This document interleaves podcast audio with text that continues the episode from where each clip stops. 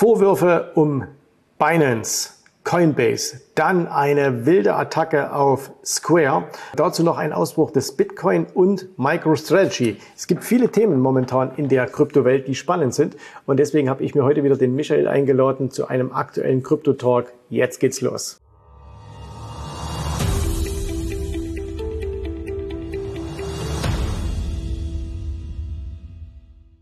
Lieber Michael, schön, dass du wieder mit dabei bist, dass du dir die Zeit nimmst, dass wir miteinander sprechen können. Grüß dich, Jens. Äh, und wir, wir haben schon festgestellt, wir sind ja jetzt viele tausend Kilometer auseinander, aber mhm. wir haben eine Gemeinsamkeit festgestellt. Wir trinken aus den gleichen Gläsern. Es ist auch überall Wasser. Also bei mir ist Wasser drin, bei dir hoffentlich auch. Ja, ja, klar ist auch Wasser drin. Michael, lass mal loslegen. Es gibt viele mhm. Themen, die momentan spannend sind. Ja. Wir haben die schon bei uns intern in der Academy ja auch in unserer Crypto Masterclass ausführlich besprochen, aber jetzt mal ja. für hier. Es gibt ja immer wieder so Vorwürfe um das Thema Binance. Ne? Also Binance, da, das ist so ein bisschen dieser, dieser große Unbekannte im Raum. Jeder kennt es, jeder hat da ein Konto irgendwie, mhm. aber keiner weiß, sind die seriös oder nicht. Und da gab es jetzt was, eine neue Entwicklung von Seiten der CFTC. Erzähl mal, was da passiert ist. Genau, also vorweg, ne, also Binance nach wie vor so die äh, vom Volumen her größte äh, Kryptobörse, also die Krypto Exchange, ne, sowohl äh, beim Spothandel, aber auch im Derivatemarkt. Also wenn wir quasi tatsächlich äh, Kryptobestände erwerben, also der Spothandel im Future Trading sozusagen, ist da Binance nach wie vor führend, ne? Und hat aber so gerade in den letzten Monaten und auch seit der ganzen FTX-Geschichte immer wieder so mit Vorwürfen zu kämpfen. Ne? Wir haben fairerweise auch seit, ich glaube, Mitte Oktober oder November ähm, auch davon abgeraten, tatsächlich Binance zu verwenden, äh, weil einfach die Risiken sich meines Erachtens so ähm, ja, gehäuft haben. Ne? Gab so ein paar Red Flags und auch wieder immer Einzahlungs-, Auszahlungsprobleme in Europa. Ne?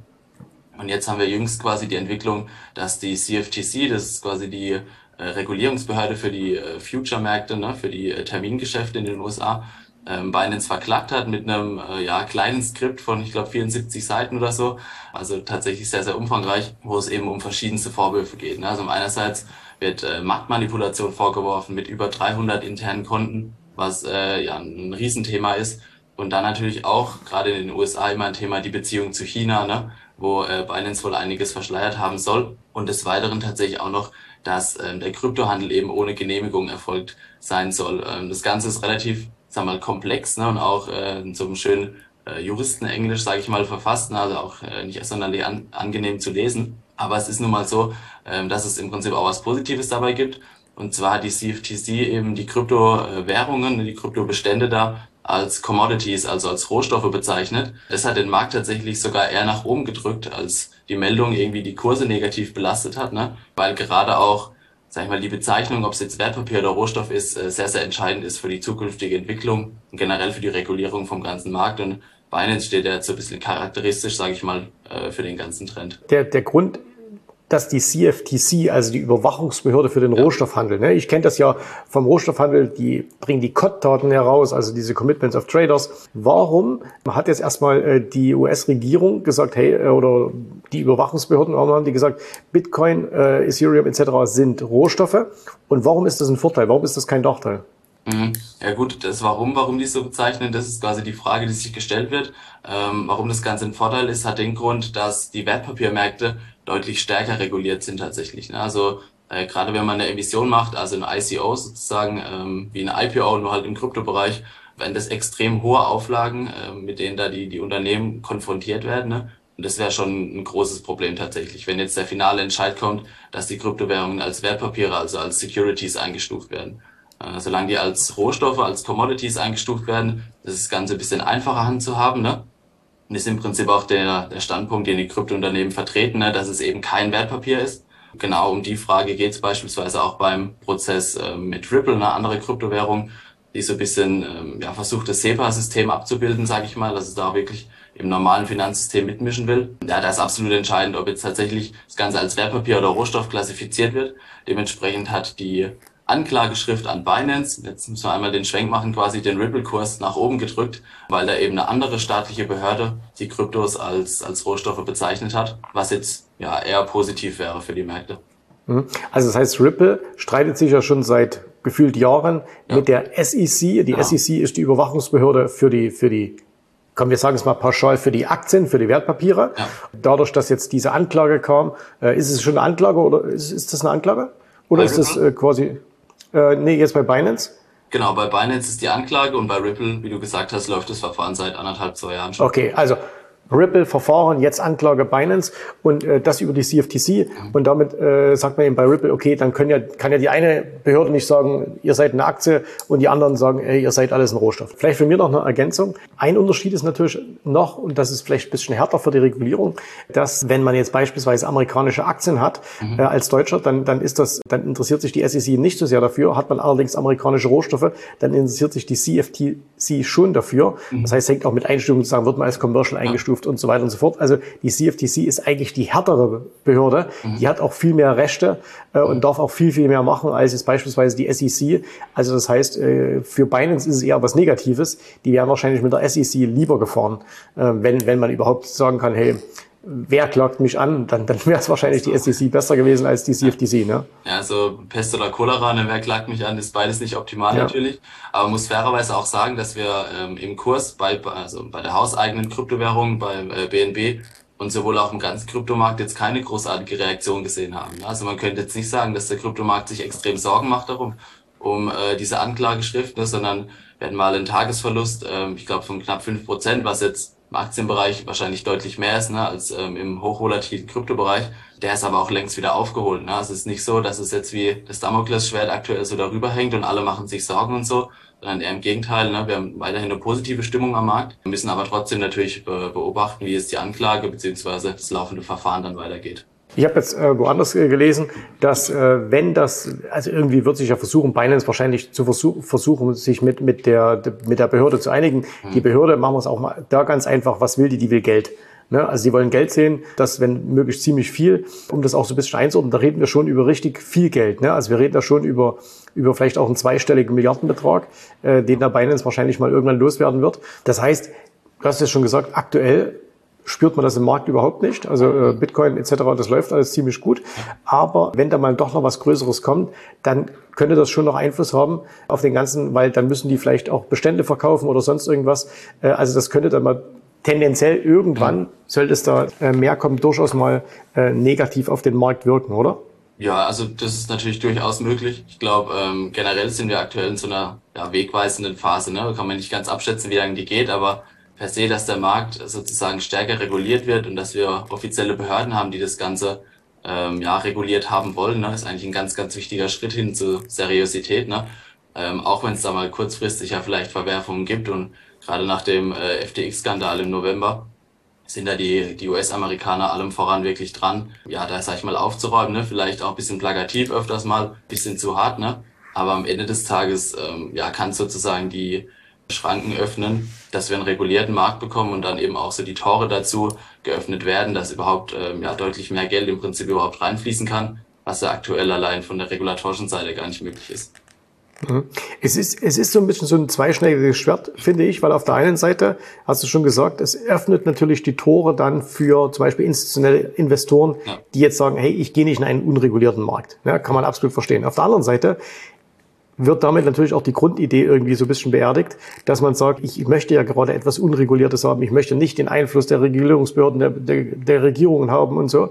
Also das kann sein, dass der ganze Markt sich wandelt. Äh, wer da jetzt eher aus der ideologischen Sicht das Ganze sieht, für den ist es wahrscheinlich eher eine negative Entwicklung. Wer das Ganze praktikabel sieht, der wird sagen, eher was Positives. Ja, genau, das sind so die zwei Lager, ne? So auf der einen Seite irgendwie so die, die Krypto-Jünger, sag ich mal, ne? Die, sag mal, den Fokus vielleicht eher auf die Technologie und diesen Freiheitsgedanken und so weiter haben, ne? Die wollen dann natürlich, äh, ja, keinen Staat, keine Regulierungsbehörde und so weiter mit drin haben.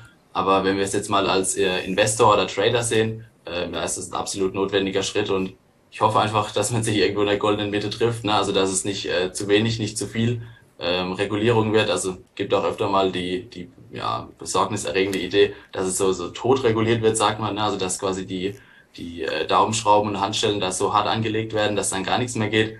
Ist jetzt eher unwahrscheinlich meines Erachtens. Ähm, aber irgendwo wird man sich in der Mitte treffen, dass es quasi ja, beide Lager irgendwo abbildet, ne? aber wirklich zufrieden ist dann am Ende vielleicht auch niemand muss man ja fairerweise jetzt dazu sagen, wir vergleichen das Ganze ja immer so ein bisschen mit der Entwicklung des Internet von vor 20, 25, 30 Jahren.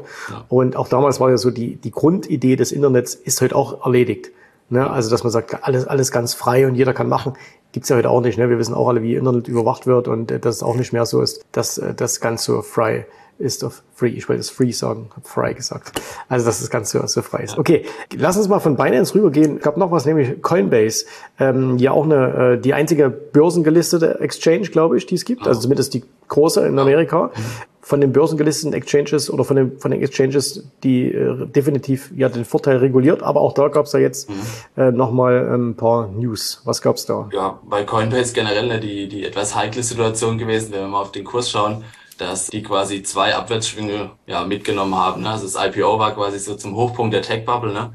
Äh, haben sie den Abverkauf sozusagen mitgenommen und dann natürlich noch den Abschwung von äh, Krypto, generell von den Kursen, ne? der natürlich auch mal so eine Abhängigkeit zum Kurs von Coinbase dann hat. Ähm, dementsprechend hat die Aktie seit dem IPO ja sehr, sehr gelitten. Ne? Mhm. Ähm, hat jetzt aber tatsächlich seit dem Jahresbeginn wieder ziemlich gut performt sogar. Und ja, bei Coinbase gibt's auch immer wieder Vorwürfe mit, wie müssen sie beispielsweise die Staking Rewards ähm, angeben ne? oder wie müssen die versteuert werden, dann werden Mitarbeiter entlassen. Also da ist immer so ein, so ein kleines Lagerfeuer am Brennen, sage ich mal. Aber wie gesagt, die, die Kursentwicklung in letzter Zeit ist eigentlich sehr positiv. Ne? Ja, nach Binance so die, die absolute ja, bekannteste Lösung wahrscheinlich, was die Krypto-Exchanges angeht. Ne? Und gerade im institutionellen Bereich haben die so einen Service, Coinbase Pro heißt der, wo quasi große Investoren ähm, OTC sozusagen Krypto kaufen können, was für die halt sehr, sehr interessant ist. Also das Geschäftsmodell funktioniert nach wie vor. Ja, sind deutlich kleinere, sag ich mal, regulatorische Probleme als jetzt bei beispielsweise, äh, beispielsweise bei Binance aktuell ist. Also ist wahrscheinlich nicht so schwer einzuschätzen. Also man sieht ja auch, die äh, wirklich, die, die sind im Grunde vom, vom allerersten Tag, wo die an die Börse kamen, mehr oder weniger nur gefallen. Ja. Ne, waren ja mal bei, bei 380 Dollar oder so fast. Mhm. Nein, die waren, glaube ich, sogar noch höher. Lass mich mal kurz schauen.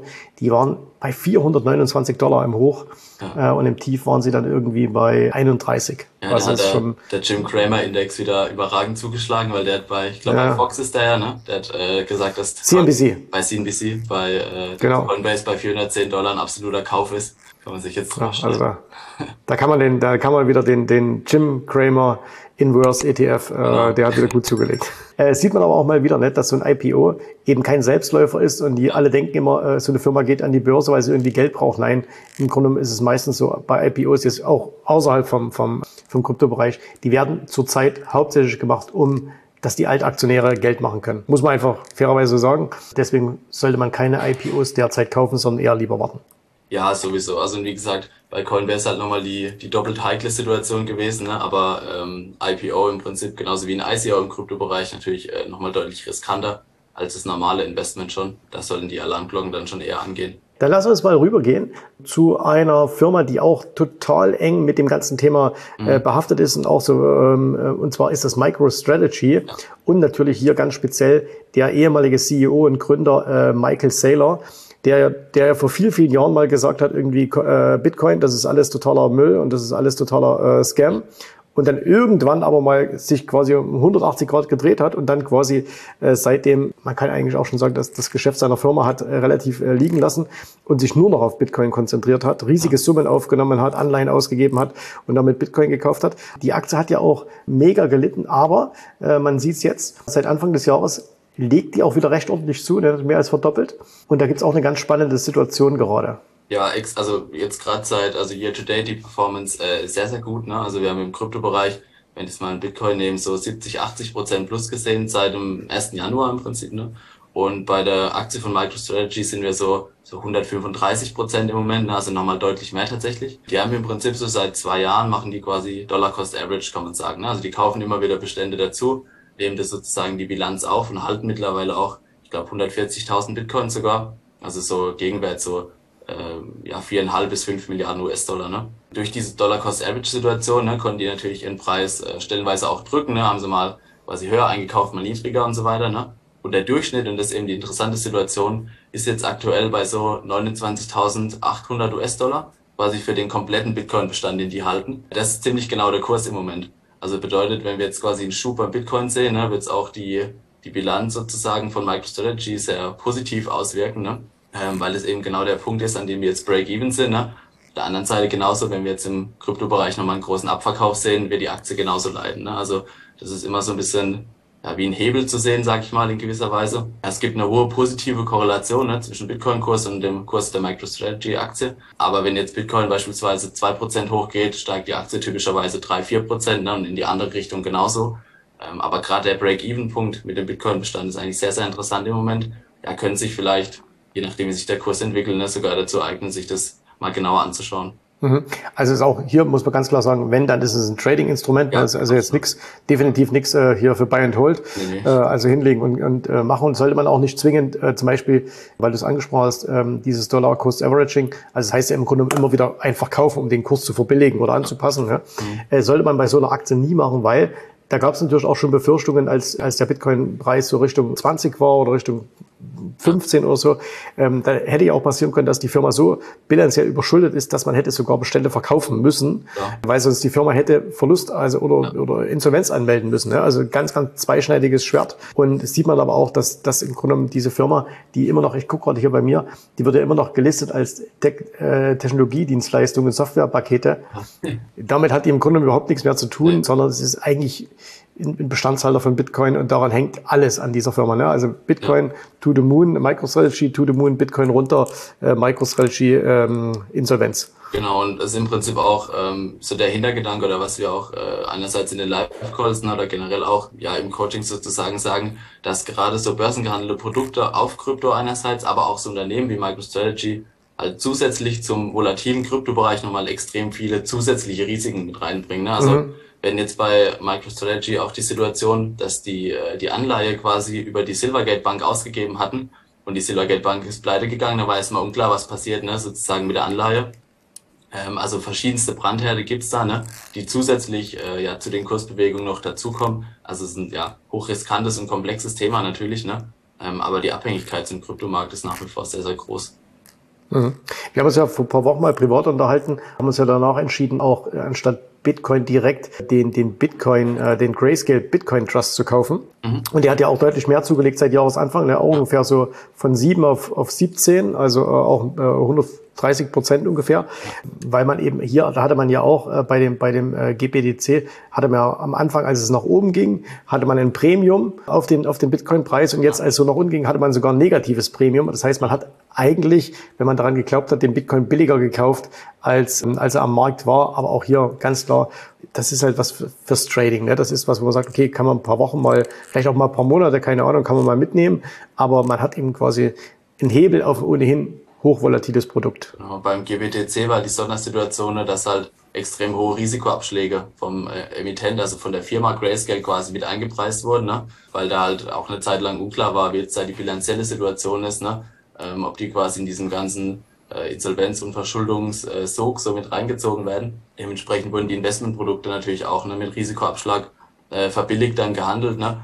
Die ja, Vorwürfe und so weiter haben sich dann aufgelöst in den letzten Wochen. Dementsprechend hat er dann auch wieder überproportional gewonnen, ne? aber wie du auch gesagt hast, es geht immer in beide Richtungen. Also es geht nie äh, nur stärker nach oben, sondern dann eben auch deutlich mhm. stärker nach unten, wenn es da wieder ein Problem irgendwie gibt. Wie schaut's aus mit den Minern aktuell? Die hatten ja auch natürlich extrem gelitten unter diesem, unter diesem gefallenen Bitcoin-Preis. Jetzt, nachdem es wieder nach oben gegangen ist, was, was machen die Miner? Also die, quasi die Firmen, die im Grunde machen ja nichts anderes, als dass sie sagen, sie haben riesige Bestände an Computern oder an, an, an Hardware und äh, meinen dann, also produzieren quasi Ethereum, Bitcoin etc.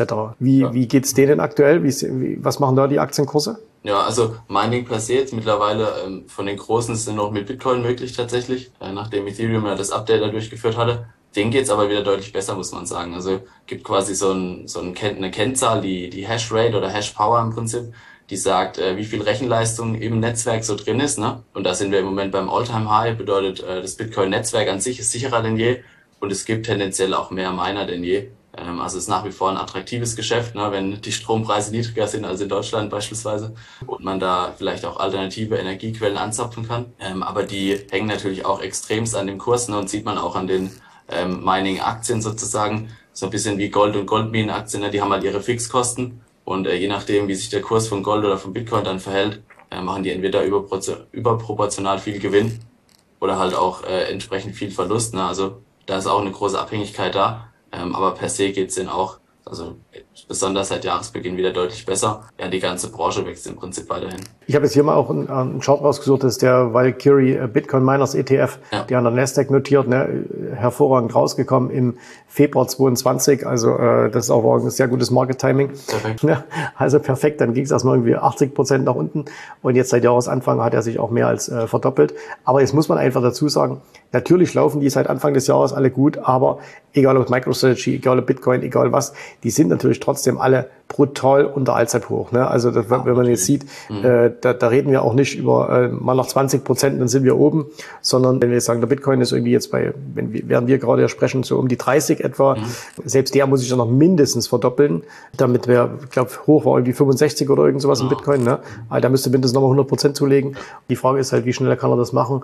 Und äh, die, die ganzen Mining-Aktien, die müssen halt teilweise noch 200, 300, 400 Prozent zulegen, um wieder dahin zu kommen, ja. wo sie mal waren. Ne? Also man sieht auch hier, das ist nichts für schwache Nerven, auch schon gar nichts für, äh, ich kaufe einfach mal, dass es liegen. Das ist einfach eine, eine dumme Strategie in dem Bereich. Ja, ja gut, MicroStrategy glaubt genauso. Ne? Die waren im Hoch, glaube ich, bei über äh, 1200 US-Dollar.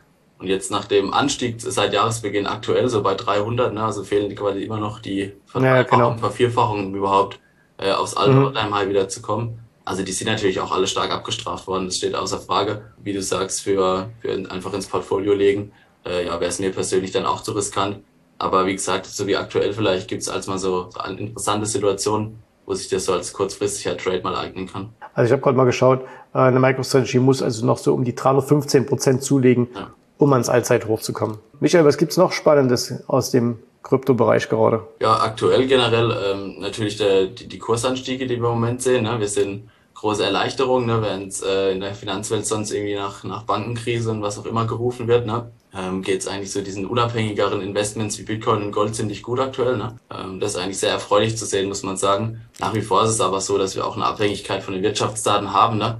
Ähm, wir haben jetzt auch diese Woche wieder wichtige Termine im Prinzip, die sich da wieder auswirken können. Ne?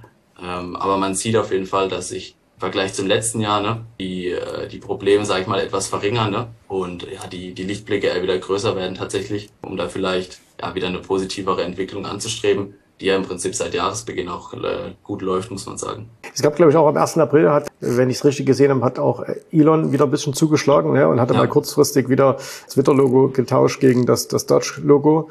Bei Dodge sieht man halt natürlich auch, die sind zwar auch vom Tief wieder gestiegen, aber äh, das, das ist halt einfach nur eine, eine Spielerei. Die schwanken ja auch toll in den Jahr. Ich weiß, ihr habt das auch mal äh, mit, mit unseren Kunden ein bisschen was gemacht. Da, da obwohl der gesamte Kryptomarkt nach oben geht, habt ihr hier irgendwas im Short-Bereich gemacht? Nur ganz kurz, was, warum habt ihr das gemacht? Was war da die Idee dahinter? Ja, also die typische Entwicklung ist, dass auf Twitter von, von Elon Musk irgendwas äh, Richtung Dogecoin halt passiert, ne? Dann gibt's quasi so einen, so einen Pump nach oben, 20, 30, 40 Prozent, ne? Und er hält halt vielleicht einen Tag oder so, äh, erfahrungsgemäß, ne? Und dann flacht die ganze äh, Geschichte extrem schnell auch wieder ab, ne? Von dem her, äh, ja, auf der, auf der Long-Seite waren wir quasi nicht dabei beim Anstieg. Ähm, aber auf der Short-Seite dann, als das Ganze wieder so zu dem vorherigen Niveau zurückgefallen ist, äh, konnten wir uns dann ein ganz gutes Stück rausschneiden, sag ich mal. Das eignet sich als, als Trade immer relativ gut, würde ich sagen. Ne? Und es wird auch nicht das letzte Mal sein, dass das in der Form passiert. Natürlich keine Garantie, ne, dass der Kurs immer wieder zurückkommt. Aber gerade bei so offensichtlichen Sachen ähm, ja, spricht da quasi die, die vergangene Entwicklung für sich und ist eigentlich meistens so gelaufen bisher. Wenn man sich da dann innerhalb von Trade noch entsprechend absichert, ähm, ja, es ist absolut praktikabel, sowas mal mitzunehmen. Also ich bin ja ein großer Fan von Elon Musk äh, grundsätzlich, aber äh, was, was er da immer so veranstaltet, äh, dass da noch nie irgendeine Behörde mal gekommen ist, immer gesagt hat, Meister, äh, das, weil es ist ja Marktmanipulation vom Allerfeinsten. Und äh, jetzt muss man natürlich dazu sagen, der, der wird es wahrscheinlich nicht machen, weil er Geld braucht, sondern einfach so. Aber da gibt es natürlich viele, die das dann auch nutzen, äh, die dann diese, äh, ich weiß, dass es mittlerweile Hedgefonds gibt, die, die so Algos über Twitter laufen lassen und sobald da was kommt, kaufen die halt, und ehe wir beide das gelesen haben, ist der Kurs schon 20 Prozent oben. Ja. Dann, dann springen die letzten Dummen rein und äh, dann äh, drückt man wieder auf, den, auf die Taste, wo es nach unten geht. Ne?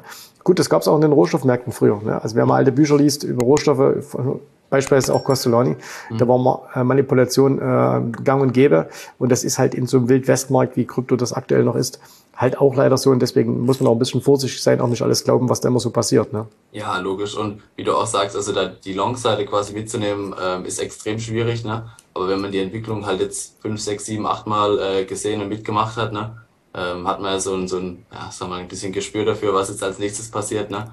Und äh, da kann man der Krypto relativ gut auch äh, Short im Prinzip handeln, ne, die, die Gegenrichtung. Und ja, in dem Fall hat sich tatsächlich mal wieder gelohnt. Ne?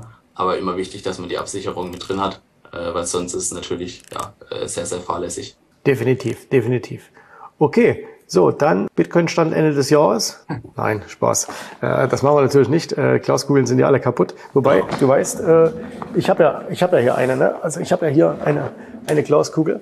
Oh. Und, und da, da können wir ja beim nächsten Mal reinschauen, was da, was da rausgekommen ist. Ich glaube, da müssen wir uns dann auch noch mal kurz unterhalten, wenn du da die Zugänge hast. Das wäre ganz gut zu wissen, ja. Ja, ja, das machen wir jetzt, wenn das Video jetzt hier aus ist, dann, dann reden wir mal hier, dann, dann gehen wir mal gemeinsam hier rein und beschwören mal unsere kleine Glaskugel. Ich hoffe, dir hat gefallen, was du hier gehört hast, aber das war nur die Vorspeise. Das eigentliche Menü, das kommt noch. Und wenn du darauf Lust hast, dann besuche jetzt ganz einfach jensrabe.de-termin und vereinbare dort noch heute einen Termin.